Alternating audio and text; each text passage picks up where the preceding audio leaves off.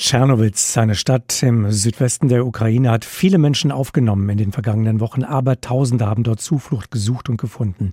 Und auch Tschernowitz hat neue Freunde gefunden, nicht nur unter den Geflüchteten, die dort Schutz gefunden haben, auch im Ausland. Seit wenigen Wochen erst sind Düsseldorf und Tschernowitz nämlich Partnerstädte. Regelmäßig sprechen wir ja hier in HR Info mit Menschen in der Ukraine, so auch mit Oksana Matischuk. Sie ist die Leiterin der ukrainisch-deutschen Kulturgesellschaft Czernowitz. Und ich wollte von ihr heute Morgen wissen, Städtepartnerschaften schon in Friedenszeiten sind etwas Schönes, Sinnvolles.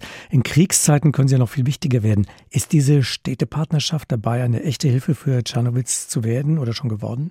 Ja, das ist erst einmal ein Zeichen. Und solche Zeichen sind natürlich in der Kriegszeit sehr, sehr wichtig. Aber ich denke rein pragmatisch und nüchtern und weiß, dass diese Zeichen erst in die Taten umgesetzt werden müssen. Und zwar auf beiden Seiten. Das ist auch so ein bisschen wie mit der Universitätspartnerschaft. Sie werden von konkreten Menschen und Projekten getragen, die sich persönlich engagieren. Ich weiß, in Düsseldorf gab es bereits eine Benefizveranstaltung für das Jüdische Museum. Und die Universität hat tatsächlich jetzt auch die Anfrage bekommen aus Düsseldorf. Sie sind bereit, einen Kooperationsvertrag zu unterzeichnen. Das ist auch sehr schön. Aber wir müssen vor allem daran denken, wer die Menschen und die Institutionen sind, die diese Städtepartnerschaft tragen. Und wir haben gemerkt, dass es auch nicht unbedingt eine Städtepartnerschaft geben muss damit eine große Hilfsbereitschaft entsteht. Wir haben ja schon so viel Unterstützung für Tschernowitz erfahren durch andere Städte und Hochschulen. Und Sie selbst organisieren ja auch Hilfe, organisieren einiges an Hilfstransporten auch. Was braucht man gerade in Tschernowitz? Was ist vorhanden? Wie sieht es aus? Ja, da hat sich nicht viel verändert. Gebraucht werden immer Lebensmittel, Hygieneartikel, Medikamente, also manchmal auch sehr spezielle Sachen, zum Beispiel für behinderte Menschen oder sehr spezielle Medikamente für Schwerkranke. Und wir versuchen, so gut es geht, natürlich Lebensmittel, Medikamente, Hygieneartikel zu besorgen, geht eigentlich leicht, aber speziellere Sachen müssen natürlich auf verschiedenen Wegen und Umwegen beschafft werden.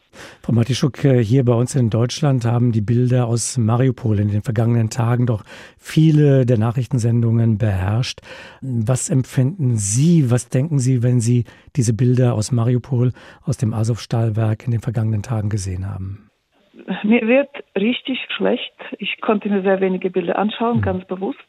Ich finde es fast anmaßend, darüber zu sprechen als eine Außenstehende.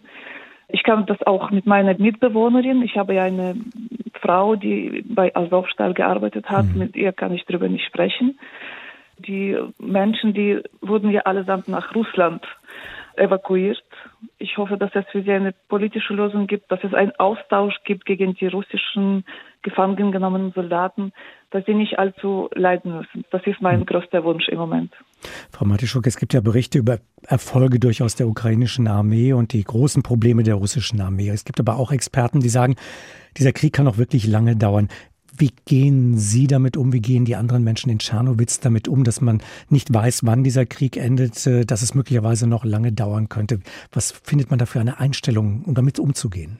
Ja, ich denke, für viele, die sich irgendwie engagieren, fühlt sich das wie ein Marathon an. Man steht morgens auf und weiß nicht, wie lange das so noch geht. Aber ich glaube, generell ist klar, wir müssen uns auf einen langen Krieg einstellen. Gestern wurde im Parlament die Verlängerung des Kriegszustandes um 90 Tage beantragt. Es ist noch nicht unterzeichnet vom Präsidenten, aber ich glaube, das ist absehbar. Können Sie noch einem gewissen Alltag nachgehen, Ihren gewohnten Tätigkeiten oder ist durch diesen Krieg alles anders geworden? Naja, für mich persönlich gibt es zwei Dinge, die ähm, als gewohnte Tätigkeiten noch übrig geblieben sind. Das ist zum einen die Lehre, zum anderen der Haushalt, obwohl ich bei der Haushaltsführung eine großartige Hilfe von meiner Mitbewohnerin bekomme. Alles andere, so wie, wie Forschung, Kulturprojekte oder ausländische Gäste empfangen, mit ihnen ausgehen oder reisen, das ist natürlich weggefallen.